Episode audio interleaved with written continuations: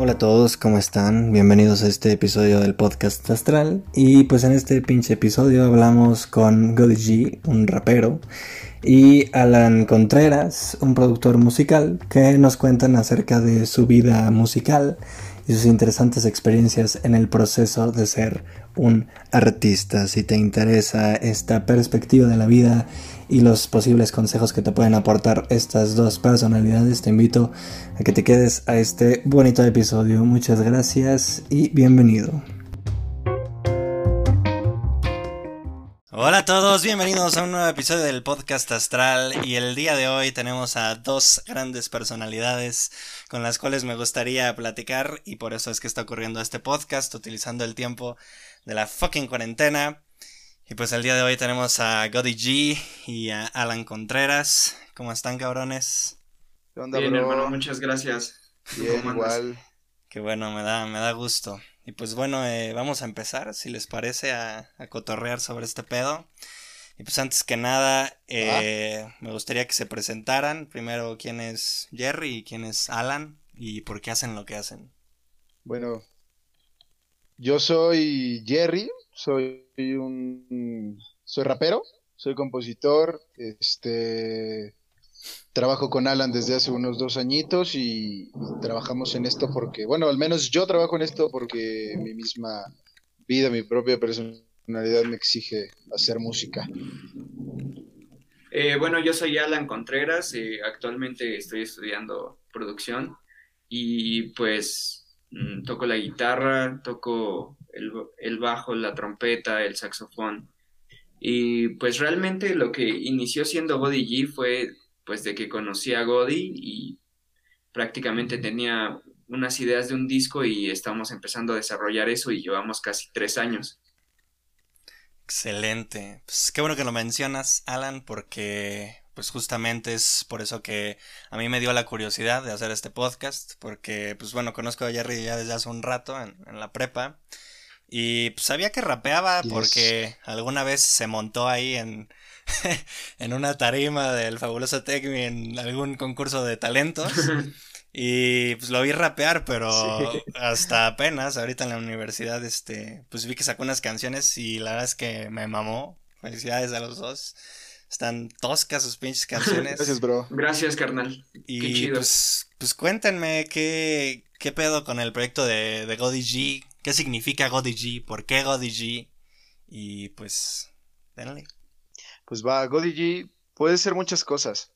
Yo lo veo y como yo creé el concepto de G, G puede ser visto desde un... puede ser visto este, como un símbolo, puede ser visto como un proyecto. Visto como sujeto, pues G es un tipo dramático, algo depresivo. Este, siento que todos somos de cierta manera así, ¿no? Este, tenemos nuestros ratos. Este, y, y G es alguien que vive la vida de esa manera, le, a su alrededor y, intenta llegar a más personas mediante la música. Eh, visto como un símbolo, me gusta pensar que Godillel llegará a ser ese confidente o, ese, o esa persona que se atrevió a decir lo que muchos no se atrevían a decir, este, por X o Y razón, y, y encuentran este, un ligero agujero en su soledad escuchando a Godillí que este, me gustaría que en, que en un futuro Godigi signifique eso, que, las personas no se sientan solas en su sentir. Y visto como proyecto, pues es un proyecto musical que nace desde que yo empecé a escuchar rap por ahí de 2010, este, y empecé a escribir mis rimas y todo ese desmadre, y, pues fue creciendo con el tiempo. Este, grabé un disco gracias a que mi papá me pagó un estudio de grabación. Buen pedo. Eh, cuando tenía 14. Sí, güey, me rifó. Y después de eso seguí escribiendo, seguí componiendo hasta que llegué a, conocer a Alan y empezamos a trabajar más en forma. Y Godigi significa, bueno, Godigi, ese nombre viene de algo cagado. También mi papá me puso ese nombre. ¿Por qué? Porque yo antes usaba muchas gorras planas. Bueno, siempre estaba usando una gorra plana. De, Cuando entré a la secundaria, este, se puso muy de moda utilizar gorras planas, güey. Y este, yo también estaba como bien obsesionado con esa marca. Y si la usaba como muy, mi papá me decía Godi por Godines, el del chavo del 8, güey.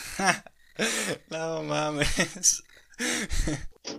Eh, yo creo que para mí, hermano, igual como lo dijo Jerry, es, lo puedes ver desde cualquier perspectiva, güey, ya sea un proyecto, eh, lo puedes ver siendo Jerry, él, él siendo Goddy G incluso, ¿no? Más bien es un proyecto que, pues, desde que me lo presentó Jerry con sus letras eh, tristes, melancólicas, de soledad, pues yo creo que fue una conexión más con la música en, en, esos sentimientos, porque la verdad yo nunca había hecho hip hop hasta que conocí a Godi, y entonces fue realmente Godi con el que empecé a producir hip hop. Entonces eso me dio mucha, mucha, mucha habilidad para entenderme con Godi así de, mira, traigo esto, tienes este, no sé, tienes una letra súper triste y ya sea la música la tienes que hacer igual, ¿no? Y pues sí, para mí eso es Godigi, es, es un proyecto muy chido, la neta.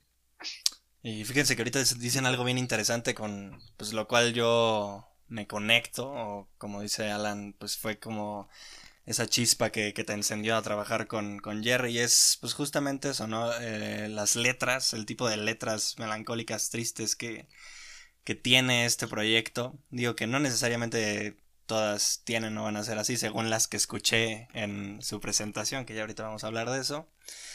Y pues nada, o sea, creo, quiero saber cómo es que, que pueden o llevan los dos a cabo esta relación para hacer que tanto la música como la letra concuerde en la expresión de ese sentimiento y pues que te sientas triste a la verga, güey.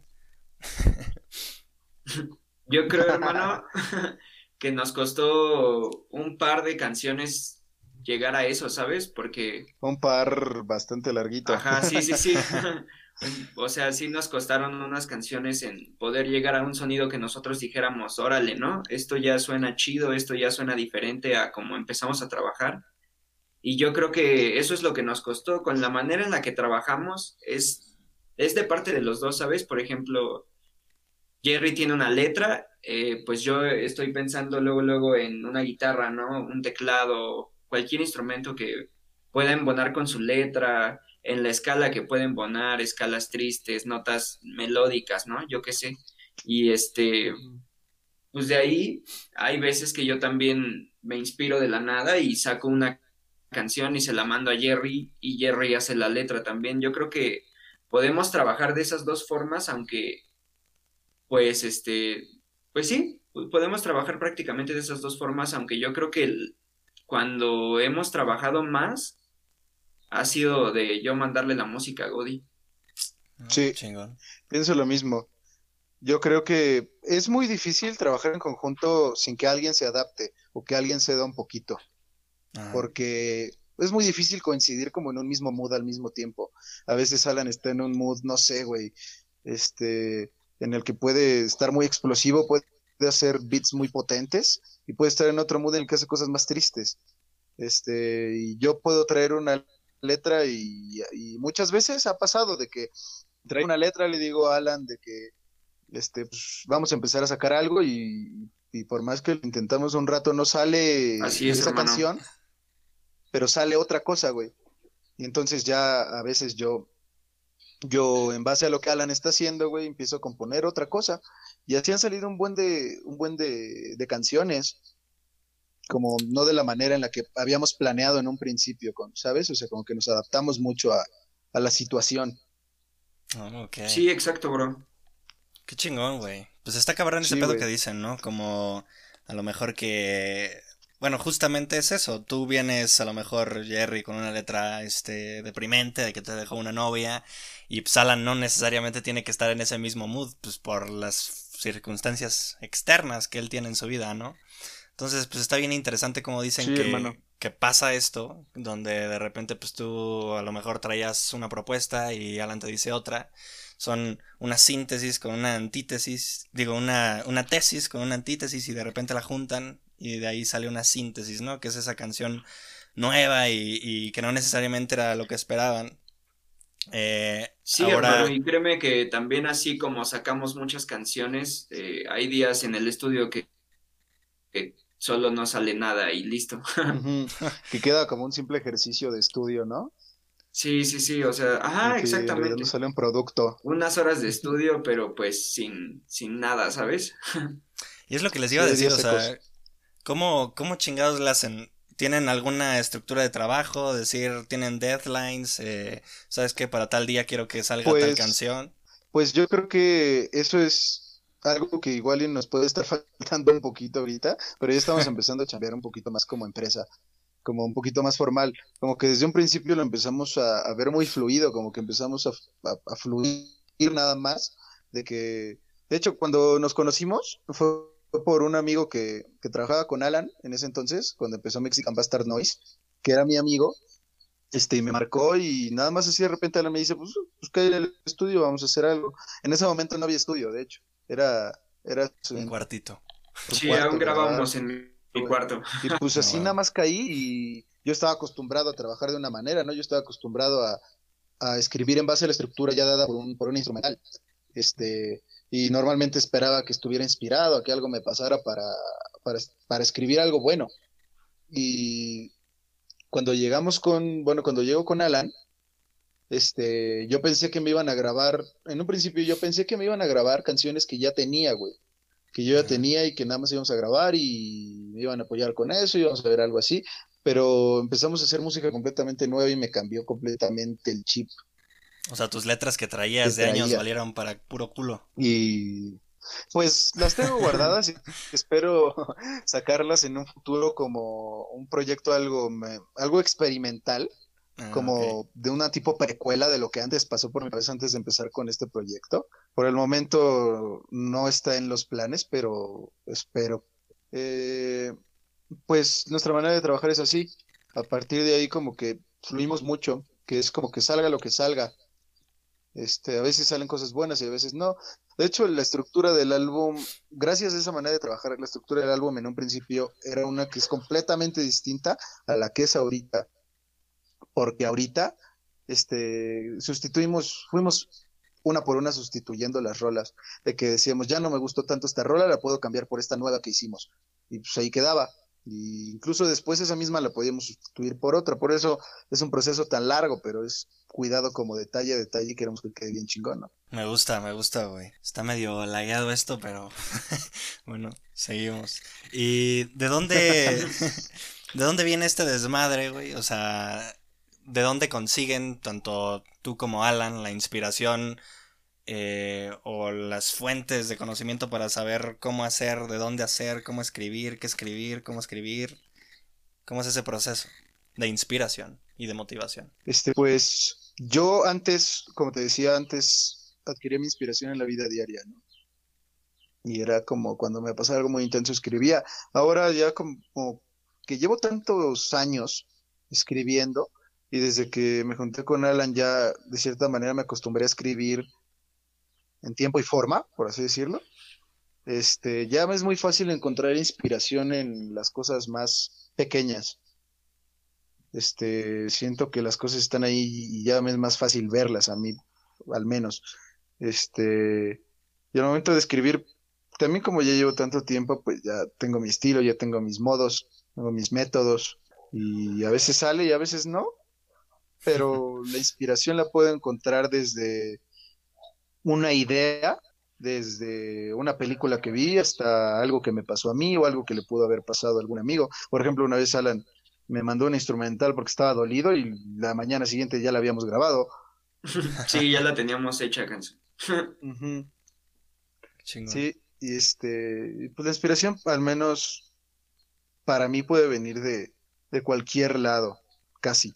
Eh, yo creo, hermano, que para mí la inspiración sí ha sido mucho, mucho, mucho la música, me inspira mucho la música y me apasiona mucho, güey, y escucho, escucho, trato de escuchar siempre mucha música, ¿no? Me gusta mucho, mi banda favorita de rock es Led Zeppelin y me encanta Led Zeppelin, güey, y a veces me inspiro tanto en las figuras musicales que hacen que, no sé, pues digo, esto en otra escala y con otro modo y con otro timbre, güey, con otro sonido, puede quedar bien en una base del el Jerry, ¿no? Igual también me inspiro mucho en las letras de, los artistas, güey, en este caso de Godi, eh, la neta es, ¿no?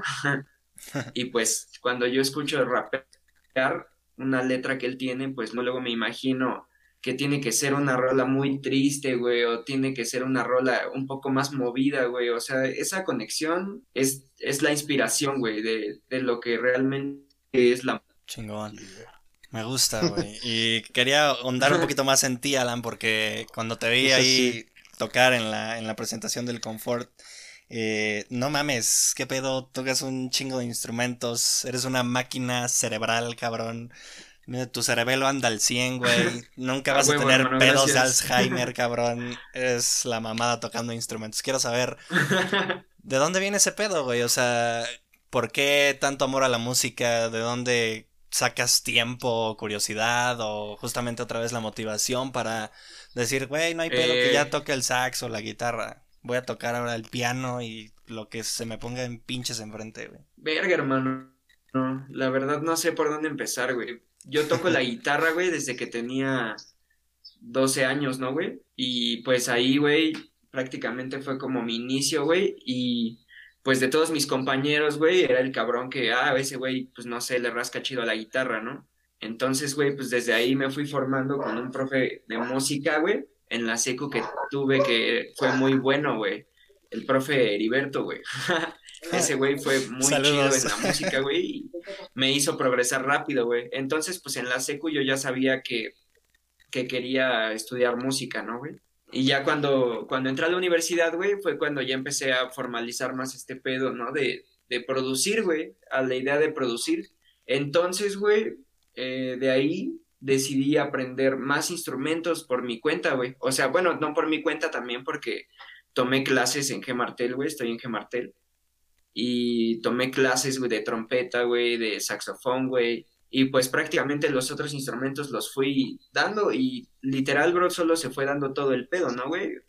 Y pues sí me costó para que sonara chido, güey, creo que fue mucha constancia, bro, así muchísima constancia de que pues tuvimos que darle y darle y darle y a ver, a ver ahora este acorde aquí, güey, y este acorde acá, güey, a ver, esa línea no me gustó, güey, a ver, ahora métete un sax, güey, armoniza ese pedo, o sea, te debrayas de una forma que, pues, muy cabrona, güey, porque en realidad puedes, es jugar con todo, ¿no? Con todos los sonidos que tienes, güey. Son oportunidades infinitas, güey. Ajá, sí, sí, sí, güey. Muy cabrón, güey. O sea, lo encontraste más que nada ahorita ves como una oportunidad el tener tantos, eh, el tocar tantos instrumentos, porque puedes combinar todo ese pedo y sacar combinaciones muy ricas, ¿no? Que no necesariamente solo sacarías tocando guitarra o teniendo la idea de cómo se toca un piano. Sí, hermano, sí, más por eso, más por eso, güey. Para la música que estamos trabajando ahora, está muy chido, güey. Creo que es un sonido muy, muy, muy, muy orgánico, güey. Y que es un estilo de rap muy diferente a, a los que hay, güey. Sí, yo pienso lo mismo, que tener, bueno, que Alan tenga tanta idea musical, güey, este, también hace que la música sea completamente distinta. Estamos acostumbrados a ver el rap como muy MIDI, como muy, o sea, puro de cierta manera, como que estamos acostumbrados a los mismos sonidos y escuchar algo tan orgánico, yo siento que sí, sí es algo que te cambia bien cañón el chip. Sí, pues la neta está muy chingón esa propuesta que traen, ¿no? De repente, eh, cuando te pones a escuchar las canciones, eh, sale por ahí una trompeta o un sax y pues como ustedes dicen, no es algo que te esperas normalmente en una canción de rap, ¿no? O sea, siempre son como beats eh, rápidos, pesadones, ligerones, pero la verdad es que yo, al menos eh, dentro de mi poco consumo de rap, nunca había encontrado algo así y pues creo que, como dice Alan, es algo que lo hace mera y justamente orgánico y creo que es un diferenciador muy chingón que tienen los dos, ¿no? Sí, yo creo que en conjunto hacemos cosas muy, muy locas. Sí, hermano. Tenemos nuestro propio rollo. Hacemos buen team el godillo. sí. Chingón, güey, que hayan encontrado ahí el complemento. Y ahora, pues quiero hablar de qué es Mexican Bastard Noise, de dónde viene, por qué nace, qué pedo con ese pedo. Mexican Bastard Noise, güey, eh, se crea en enero del 2018, güey, prácticamente llevamos dos años y medio con esa madre, güey. Eh, nació prácticamente siendo una productora de eventos, güey. Antes no era un sello discográfico, Mexican Bastard Noise, güey. Inició siendo una productora de eventos, güey. Eh, en ese tiempo eh, estaba trabajando con un amigo, güey, entonces ese güey se encargaba de la parte, pues, entre comillas, de business, ¿no? Entonces termina siendo una productora de eventos, güey, eh, y de repente se jala el Godi, ¿no? A grabar. Y empezamos a hacerlo, pues prácticamente otro giro, totalmente distinto a la idea que teníamos, ¿no, güey? Porque ahora fue como de, güey, pues vamos a hacer un sello discográfico, güey. Y de hip hop, güey. Y pues fue así como, pues empecé a producir, güey, hip hop por Mexican Bastard Noise, güey. Y pues con Godi llevo prácticamente desde que se inauguró Mexican Bastard Noise, güey, ¿no? produciendo y después pues con la reserva, con Double Tag, güey, con Cooks y con otros artistas que tengo por ahí. Y pues llevamos dos años y medio en ese pedo, bro. Qué chingón, güey, qué chingón todo este pedo como del emprendimiento por ese lado, ¿no? Y me, me da curiosidad porque conozco algunos otros eh, artistas en este proceso eh, de empezar, o al menos así yo lo veo. Eh, y quiero saber ¿Cómo es, o sea, cómo sienten ustedes a lo mejor el, el como tener esta parte muy profesional? ¿Qué les hace sentir?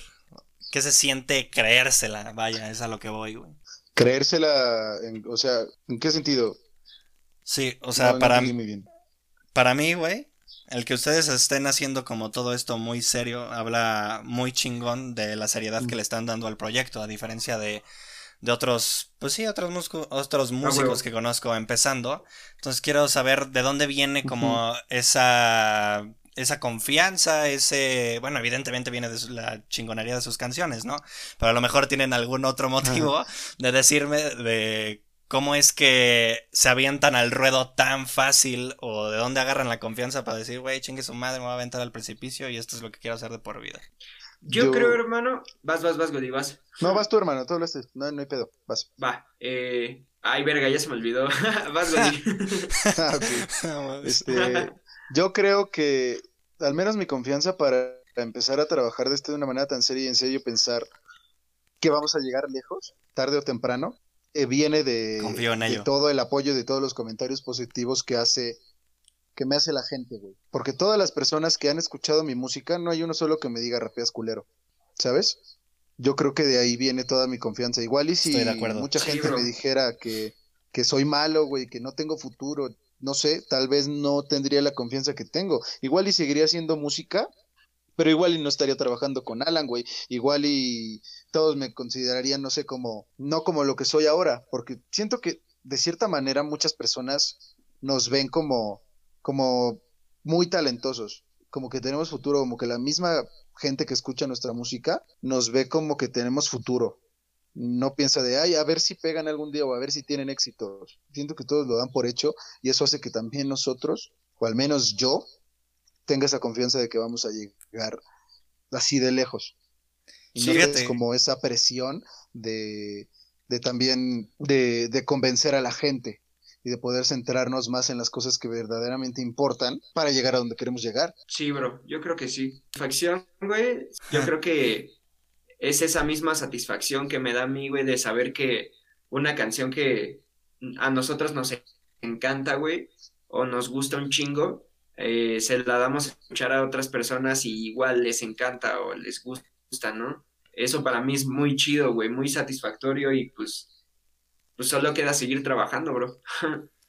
Es bien interesante lo que dicen ahorita porque, bueno, dice Jerry, yo creo que ese pedo o la confianza viene de, de decir o saber el que nuestras canciones son chingonas porque a la gente le gusta y escucha que son chingonas. Y creo que yo, creo yo que pasa eso, güey, por la, justamente la, el profesionalismo que tienen sus canciones y es un loop eh, pues infinito, ¿no? O sea, si tú haces las cosas bien, chingón, porque te crees chingón, porque te dijeron chingón, eso te lleva a ser chingón y entonces las personas saben que eres chingón, tu música sale chingona y se repite el loop. Entonces nunca acaba, ¿no? Y es como, por eso dices... y creo yo también, y, y se los reconozco totalmente, el día que los vi tocar dije, verga, estos güeyes hoy es el inicio de, de, una carrera muy perra, muy exitosa. Si es que algún día se acaba este pedo de la cuarentena. y pues nada, güey. Felicidades.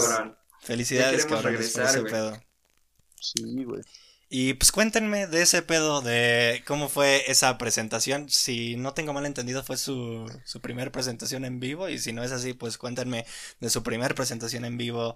¿Qué pedo? ¿Cómo estuvo? ¿Qué sintieron? Eh, ¿Qué tal los nervios? ¿Cómo lo superaron? Este, sí está cañón los nervios, al menos a mí sí me ganan. Alan siempre lo he visto más calmado, güey. este, esa fue la tercera tocada que tuvimos. Ya tuvimos dos, dos en la Ciudad de México, de hecho. Una en VM en Chapultepec y la otra fue en, en Galerías en en la colonia Roma, güey. No hubo, de hecho en la de VM solo fue mi novia y, el Juan de la reserva.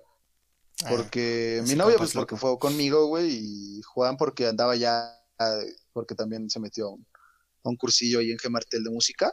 Pero los nervios, sí, güey pero al menos a mí los nervios dieron cabrón, güey. De que yo iba, desde el que me subía al autobús que me iba a llevar al que Metepec, yo estaba que me llevaba a la verga, güey. yo sí estaba así muy, muy nervioso. Estaba sudando frío. Este, no sé, estaba muy nervioso. Me acuerdo que te vi con tu celular, güey, checando las letras, las letras. Yo decía, güey, ¿qué haces? Estoy checando las letras, güey, no quiero que se me olviden. Y yo, no mames, está cabrón, güey. Yo creo, hermano, que en los, en los nervios, güey, yo ya estoy así limpio, pero yo creo que en una tocada más grande, con más gente, yo creo que sí me pondría nervioso, porque prácticamente yo empecé a presentarme con bandas, güey, yo tenía una banda de, de heavy metal, güey, a los 13 años, cabrón. Igual, pues tocamos muchas veces, ¿no, güey? Y pues de ese pedo, güey, yo creo que pues te queda la expresión escénica que traes desde ya hace muchos años, ¿no, güey? O sea, hace casi 11 años ese pedo, güey. Y yo creo que es más, más cómodo, güey. Más cómodo para mí centrarme en, en tocar mis arreglos, güey, en estar, no sé, güey, interactuando con la gente, güey. Pues qué chingón, güey. Sí, güey, inevitablemente te hace agarrar callo. Sí, sí, sí. Es años también de práctica arriba de un escenario, bro, ¿no? Es experiencia, te acostumbras, de cierta manera. Sí. Me, da gusto, güey. Creo que ese pedo es como la esencia de un poco de los invitados de este podcast que a primera instancia y hoy por hoy, como absolutamente todos los seres humanos, somos personas ordinarias, ¿no? Haciendo cosas extraordinarias y pues eso es de admirarse y, de felicitar, güey. Ahora esta pregunta va un poco más dirigida hacia de nada, güey. Hacia Godi G o también si la quiere contestar Alan, no hay pedo quien la quiera contestar si es que trabaja en este pedo. Es para ti, hermano. va, va, va. ¿Qué pedo con las letras, güey? Quiero saber de dónde vienen estas letras, específicamente eh, la última canción. ¿Qué pedo con ese pedo y, y de dónde te mamas eh, todo el tiempo que perdí pensando en ti se volvió arte y hasta nunca. Verga con esa frase, güey. Verga. hermano, de hecho, estás, estás fibras sensibles, hermano. bueno, si quieres contestar, si no, no hay pedo. Dudé en sacar esa canción, güey.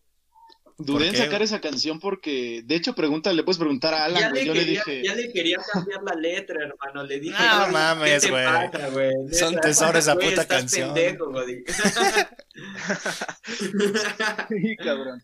Pues esa rola. Ah, pues tú, está, tú estuviste de cierta manera. ¿Yo, Alan? Ah, ok.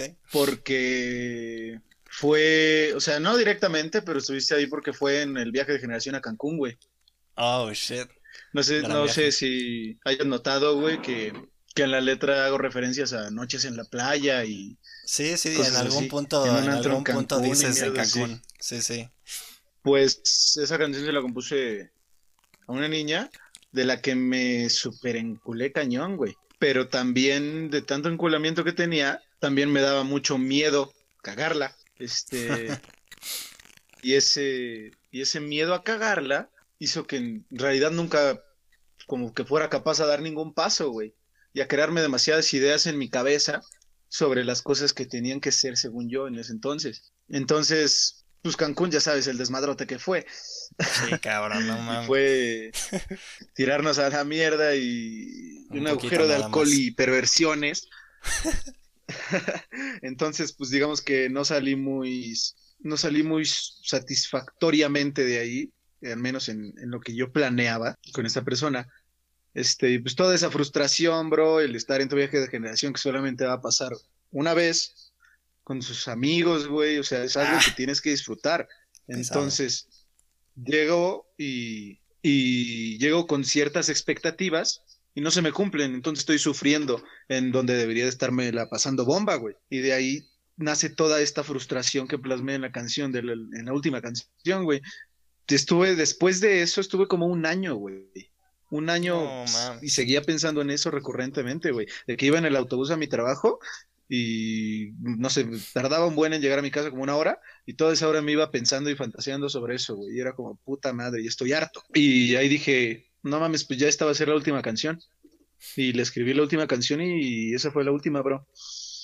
Qué cerdo, güey, qué cerdo. Me, me mama la idea de, de esa canción, güey. Creo que es como la urbe o la representación de lo que es eh, el convertir toda esa adversidad, güey, todo ese pensamiento culero en algo tan maravilloso como es esa canción, güey, que realmente, verga, o sea, se siente Gracias. Que- Gracias, bro, qué chido. lo, lo, lo que estás, lo que, pues sí, lo que quisieron expresar, o bueno, a mí me hace sentir como lo que dices, esa pinche frustración, eh, la música, cómo empieza, los coros, me mama, güey, me mama esa canción, güey. Y ahora, Gracias, hermano.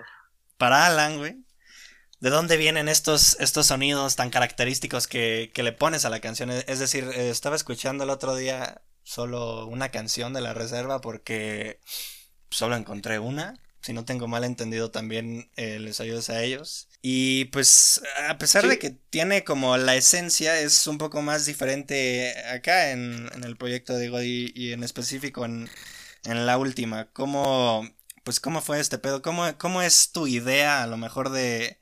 O sea, ya me dijiste que tú empiezas con, con una... a desarrollar una pista y de repente se la pasas a God y dices, cámara, perro, échese la letra.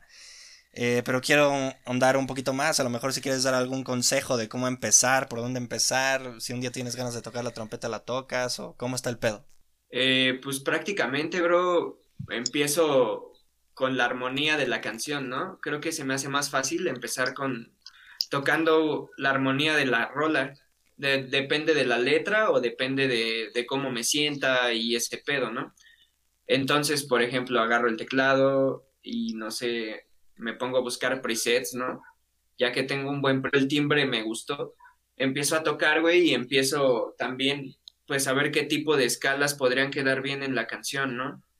Es como de, ah, güey, esto me gustó y luego si paso este acorde suena chingón, pero si luego en el coro volvemos a este pedo también suena chingón, ¿no? Y pues cuando tienes un poco de la estructura de la armonía armada, güey, viene lo que son pues las batacas, ¿no? Las percusiones y entonces empiezo igual a desarrollar las percusiones.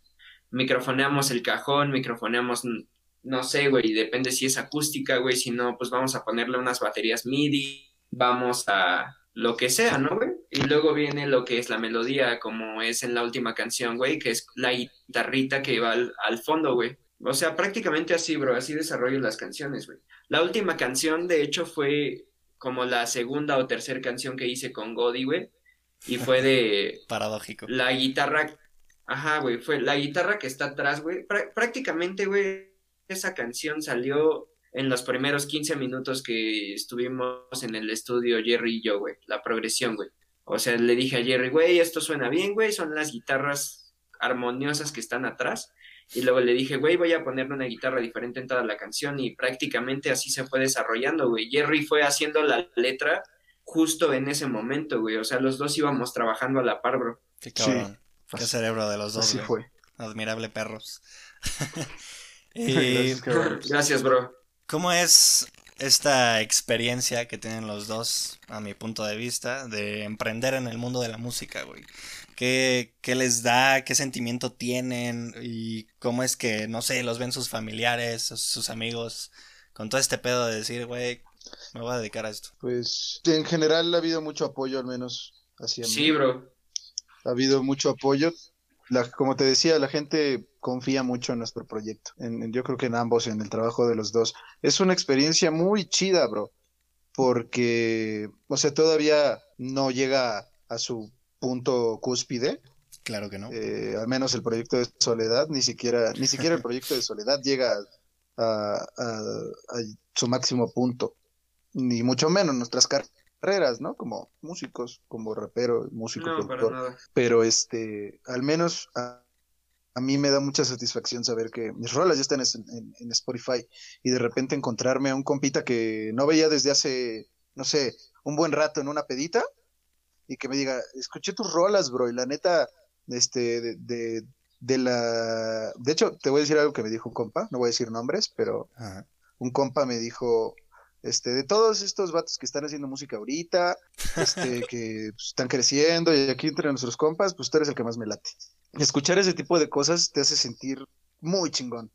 Al menos es una satisfacción muy chida. También me hace sentir mucha satisfacción, por ejemplo, que como tú, Garfias, que, que me dices, no mames, es que la última canción me mamó y la, la pongo para jalar y no mames, no sabes cómo me llena también de Sí, la satisfacción pongo para y de jalar. ganas y de motivos para seguir a... Sí, bro, la neta, eso es muy cabrón, güey. Sí, güey, para, Para seguir haciéndolo es muy cabrón, güey. mucho, bro. ¿Y cómo ven desde el punto de Si vista de su tú tu familia, güey? perspectiva ahora, Alan. Ah, güey, igual De- ha habido mucho apoyo, ¿no, güey? O sea, por mi parte Sí. igual me late el apoyo de mis compas, güey. Obviamente el apoyo de mi familia, güey, mis papás, güey. O sea, todo el apoyo que nos da toda la gente está súper chido, güey. O sea, de, güey, sigan haciendo música, güey. O de que incluso te contesten tus historias diciendo, güey, ya sube esa canción a Spotify cuando la acabamos de hacer ese mismo día, ¿no, cabrón? O sea, que la gente tenga, no sé, güey, en el show, güey, que estuvieran coreando la canción, güey. No sé, güey, son varias cosas, güey, la neta, que pues la experiencia es muy chida, güey. Muy, muy chida. Qué chingón, Porque pues también desde los 12 años, güey, y ahorita voy a cumplir 22, güey, es una experiencia muy chida estar haciendo, o sea, esa evolución, ¿no, güey? De estar haciendo música profesionalmente, güey. Claro. Está muy cañón también ver ese contraste de cómo era la música para ti cuando empezabas y cómo es ahorita, ¿no? Y yo al menos me baso también en ver un buen de, de historias, ¿no? Como de éxito de las personas que han tenido éxito en diferentes ámbitos. Y muchas veces siento que estamos acostumbrados a verlo como si fuera algo muy difícil, ¿no? Así de que te vas a tener que fregar y vas a sufrir y la chingada para llegar hasta donde, hasta donde ellos han llegado, ¿no? Pero al menos yo hasta donde he llegado en este punto, que no es el mejor punto, pero es un punto bastante digno, este, no lo he sufrido. He disfrutado Más que cada sentimentalmente, güey. momento en el que he escrito. Más que sentimentalmente, güey. Pero el momento de ponerme a chambear, no ha habido un solo momento trabajando en, en este pedo de, de la música en el que no haya estado disfrutando. Sí, hermano, yo creo que por mi parte igual, la neta. Ahorita prácticamente los dos estamos haciendo lo nuestro, ¿no, güey? No hay ninguna paga, güey. Lo estamos haciendo con todo el amor de nuestros corazones, güey. Sí, güey, bien duro. Pues qué chingón, güey. Me da mucho gusto por los dos y, y los felicito porque, pues como se los dicen 10.000 personas, la neta es que sí están muy pinches toscas sus canciones, cabrones. Y pues quiero decirles o preguntarles que, qué es lo que viene para este proyecto, qué sigue aquí ahorita a corto plazo, que nos puedan adelantar. Pues ahorita nuestras intenciones son este sacar el álbum. Bueno, no todavía no decidimos cómo lo vamos a sacar. Es posible que sean 12 EPs, que dividamos el álbum en 12 EPs o que sea el álbum completo. Todavía no nos sentamos a ver bien esa parte. Pero en cuanto tengamos ya una parte de Soledad, porque así se llama el, proyecto, Soledad, de nuestro plan es promocionarlo muchísimo y hacer un buen de tocadas, este, empezar a darnos a conocer. El- la primera parte, como la primera fase, es este, empezar a hacer un producto bastante potente. Yo estoy tomando ahorita un curso de Music Business y lo que te dice es que hay tres cosas claves para triunfar en el negocio de la música. Son las tres P's. Está en inglés el curso, es de Berkeley. Eh, la primera es ah, Potent Product, que es un producto potente, que, que sea un producto de calidad que la gente vaya a consumir. La segunda P es este, Professional Attitude, y es creo que bastante lo que estamos haciendo. Que... Ah, no, no Professional Attitude, perdón, es algo de perspectiva, es una perspectiva adecuada. que es lo que estamos haciendo? Que es, por ejemplo, aceptar que ahorita no va a haber ninguna paga y que nos vamos a matar en el estudio unas buenas horas y que vamos a, a chingarle, y que no vamos a recibir ninguna paga por ello, al menos no por el momento. Este, pero es esa perspectiva de, de estar trabajando y es la perspectiva que necesitamos para crecer como artistas. Y la tercera es la actitud profesional, que se basa en formalidades, en comportarnos como artistas de a de veras, no, no simples aficionados, para que en serio lleguemos a eso, porque si nos comportamos como simples artistas aficionados, pues nunca, la gente nunca nos va a ver como otra cosa. Entonces lo que sigue es eso, seguir esas tres reglitas, al menos donde desde mi perspectiva, este, seguir promocionando mucho este proyecto, son un buen de tocadas y empezar a trabajar en, en otro EP, que ya empezamos de hecho. Sí, bro, yo creo que, pues como lo dijo Jerry, ¿no? Es seguir trabajando en el estudio, güey. Excelente, güey. Qué chingón. Pues esperamos ese pinche álbum, la verdad, con todas las ansias del mundo. Mis sesiones de ejercicio lo esperan para sacarme toda la mierda ahí.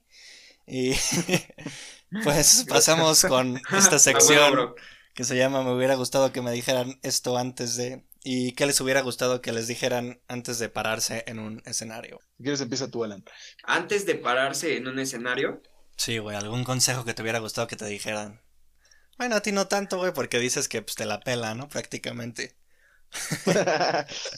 Pero la eh, primera pues, vez, güey, la yo primera creo vez. Obviamente, obviamente esa primera vez siempre la vas a recordar, güey, ¿no? Yo me presenté, de hecho, por primera vez, güey, con mi banda de heavy metal en el franco inglés, güey, cuando tenía 13, de hecho, tenía como 13 años, güey. Y pues yo creo si alguien un poco más parado que yo me hubiera dado un consejo, pues, güey, disfrútalo, güey, la neta. Creo que me puse un poco tenso, güey, luego se nos rompió una cuerda, güey. y fue como, pues, estuvo chido, la neta, por ser mi primer toquín, güey, pero creo que me faltó disfrutarlo un poco más, ¿no? Por haber sido el primer toquín, güey. Ok. ¿Y tú, Jerry, qué te hubiera gustado que te dijeran? A mí, a mí me hubiera gustado que me dijeran que iba a salir bien. Muy bien. Porque pues porque yo en un principio, de hecho, mi primer concierto, por así decirlo, fue en la fiesta cultural de mi secundaria, Habitat. Ah. Este, yo tenía 15 años y, y pues sí salí nervioso porque pues, pues, era mi primer tocada y era yo solo, ¿no? También, yo siento que eso también influye mucho, este, porque no, no, le puedes echar la culpa a ningún otro cabrón de que te equivocaste, güey, ¿no? O sea, si te equivocas, todo recae en ti, bro. Entonces sí sentí la tensión. De hecho, pusieron la pista y no salía la primera. O sea, dije, no, repítanla y la volvieron a poner y ya salía la segunda. Sí, estaba muy nervioso, pero me hubiera gustado que me dijeran que todo iba a salir bien, o sea, que sí iba a tener como el apoyo de la gente, porque mi, generación al menos me apoyó mucho ese día. Corearon una de mis rolas y sí sentí muy chido. Entonces, yo creo que, yo creo que eso me hubiera gustado que me dijeran chingón, güey. ¿Qué les hubiera gustado que le dijeran antes de compartir su música?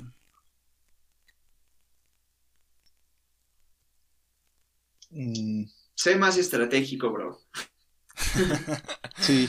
¿Por qué? Yo también. Definitivamente, bro. Yo también lo mismo, güey.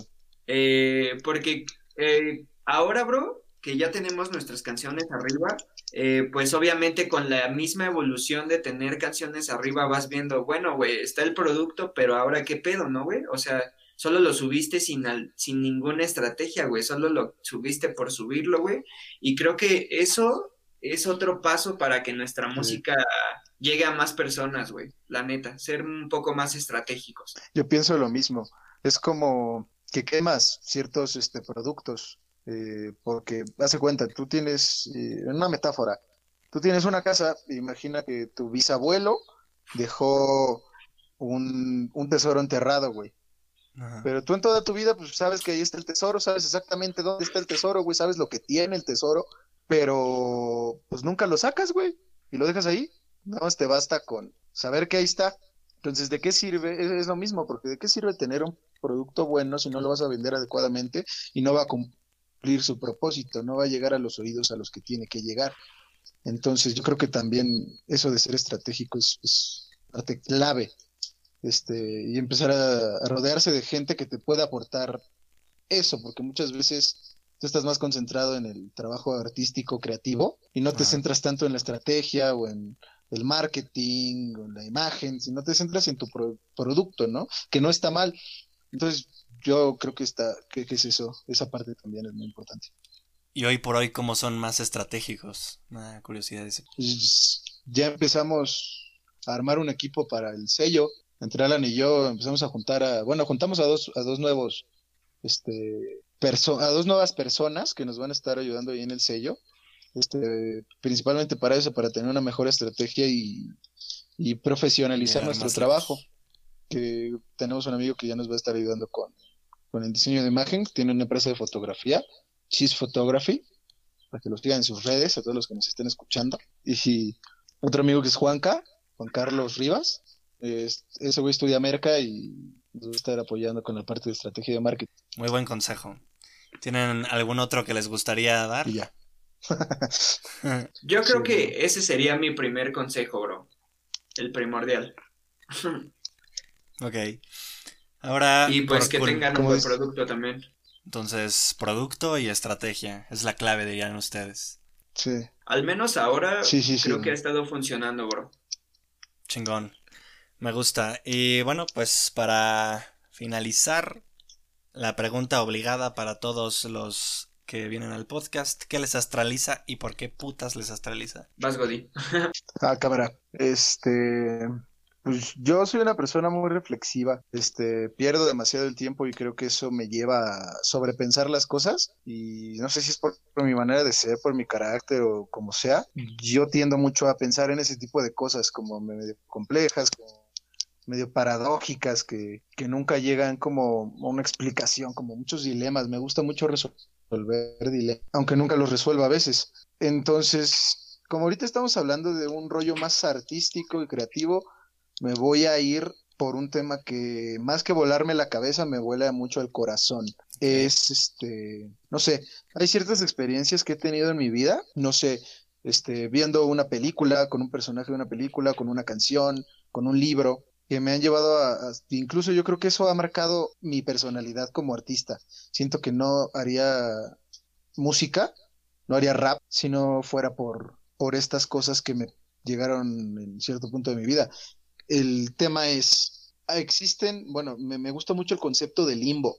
Por ejemplo, voy a, voy a darte tres ejemplos de cosas que me que siento que tienen esta esencia.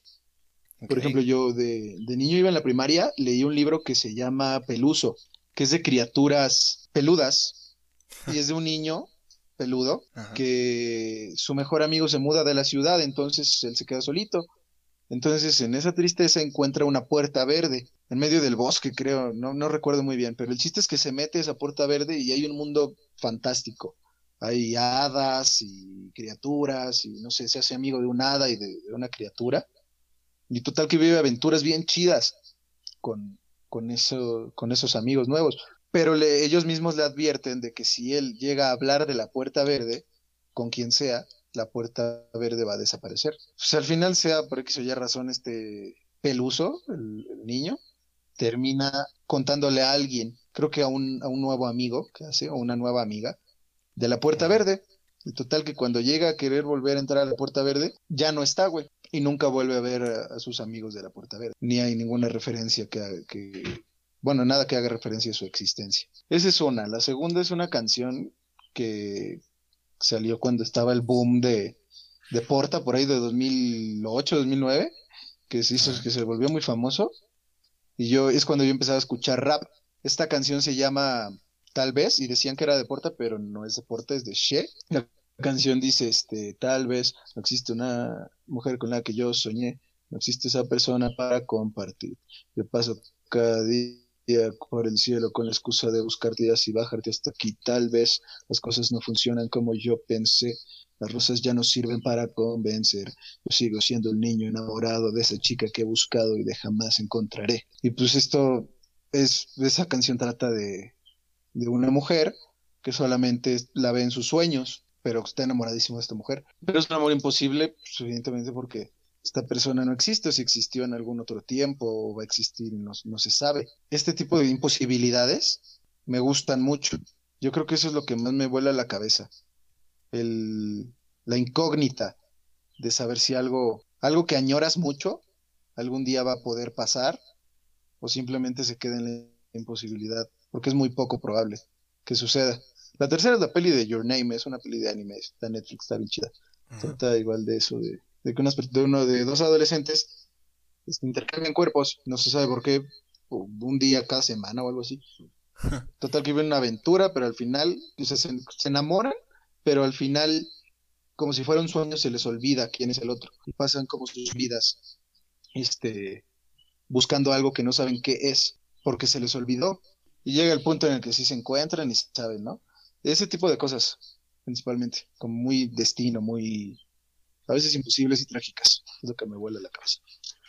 Me mama, creo que tiene una gran utilidad viendo desde el punto de vista práctico y a mí que siempre me gusta ver este tipo de cosas, así como es que me puede ayudar para hacer más cosas, creo que es una fuente inagotable de combustible para hacer cosas porque justamente esa incógnita que te mantiene con el saber si va a ocurrir o no, el qué hubiera pasado o el qué pasaría. Exacto. Te, te mantiene haciendo cosas, te mantiene progresando y, y nunca se va a acabar justamente por eso, porque es una incógnita que nunca se va a resolver y está ahí y wow, qué cabrón, ¿no? Que, tengas como ese lugar para poder arrancar siempre para adelante. Me gusta, muy chingón. Gracias Sí, por las hermano. recomendaciones también. También me gusta. ¿Gracias por qué? Las recomendaciones, la canción, ¿Qué dij- la película. Ah, sí. A huevo. Eh, gracias a ti, hermano, porque diste una perspectiva muy chida también, güey. Me gustó la manera en la que lo viste. ¿Y tú, Alan? ¿Tienes algo que te astralice? Creo que la música, bro, neta, o sea, me, me apasiona muy cabrón, güey, y lejos de que me apasione como de ese lado de que me astralice, güey, Ajá. yo creo que, pues, lo que, lo que plasmas en tu música, güey, es lo que tú estás sintiendo, güey, ¿sabes? No sé, güey, hay, hay tantas perspectivas, tantas fo- formas de partir, güey. Y también algo que me debraya mucho de la música, güey, es como este pedo de ingeniería en audio, ¿no? Y, pues, güey, grabar bien un instrumento, güey, y no sé, güey. El sonido, no sé, viaja a una cierta velocidad, güey, y pues aquí en el estudio tienes que medir, güey, y pues es algo más, no sé, güey. Me. Me debrayo más con los sonidos musicales, güey. Me gusta un chingo eso, güey. Qué chingón, güey. Sí, a mí me interesa mucho también ese pedo. Yo lo veo más un poco por, por el aspecto y, y muy específicamente en ti, güey, porque a lo mejor nunca había conocido a, a una persona que tocara tantos instrumentos. ¿Cómo es que tú, con toda esa capacidad cerebral que yo logro ver, con todas esas conexiones que tienes para, puta, poder coordinarte en cualquiera de los Bro, instrumentos? creo que se te cortó. Te estás cortando, hermano. Sí. Se cortó Chale. un poco, bro. Mugre internet. bueno, estaba hablando de, de, de tu capacidad cerebral que tienes, güey. De poder cambiar de los instrumentos de uno a otro tan rápido y como no perder la coordinación. Es decir, yo creo que tienes... O sea, para mí serías un objeto de estudio cabroncísimo si algún científico neurólogo pudiera hacer algún estudio de plasticidad en ti sería maravilloso, güey, porque pues es justamente eso también lo que dices. Cómo es que tú logras eh, concordar todas estas señales eléctricas en tu interior, güey, y esos pensamientos y poderlos hacer pasar a través de instrumentos que van a crear vibraciones. Y eso va a poder pasar otra vez a otras neuronas por medio de señales eléctricas para que puedas hacer sentir exactamente lo que tú sentías. Es decir, son procesos eléctricos, procesos emocionales, muy cabrones y, muy chingones y me encanta, güey. Felicidades. Sí, bro. Sí, sí, sí, a huevo. O sea, no es solo física prácticamente, porque también influye un chingo, ¿no? Literalmente, pues es lo que le pones del alma, güey, lo que sientes, güey. O sea, neta, cuando yo me siento muy emocional, güey, ya sea triste, güey, feliz, güey, güey, neta, agarro un instrumento, güey, y lo saco de ahí, güey. O sea, no hay de otra, güey. Es una forma de Me catarsis pongo a también. producir, güey, y saco algo. Sí, sí, sí, güey. Muy cabrón. Pues qué chingón, perros. Pues muchas gracias por, por, por venir aquí a- al podcast astral. Eh, no sé si hay alguna otra cosa que les guste decir antes de despedirnos. No Que gracias por invitarme. invitarme a huevo. Gracias a bien ustedes. rifado, bro. Sí, güey. Gra- Gracias a ustedes por jalar. Eh, soy fan, me Sí, declaro está fan bien de chido su el música. concepto del, del astral. Gracias, gracias, perros. Y pues nada, aquí está, aquí está su podcast cada vez que le quieran caer a hablar un poco más de su música o de lo que quieran hablar, güey. Estoy abierto a cualquier cosa y pues bueno, así tocó esta vez por, por la puta cuarentena. Perdón a nuestros escuchas por, por algunos problemas en el audio. Pero pues bueno, hay que minarle, ¿no? Si no te vuelves loco. Y pues gracias otra vez. Y eso fue todo por el podcast astral.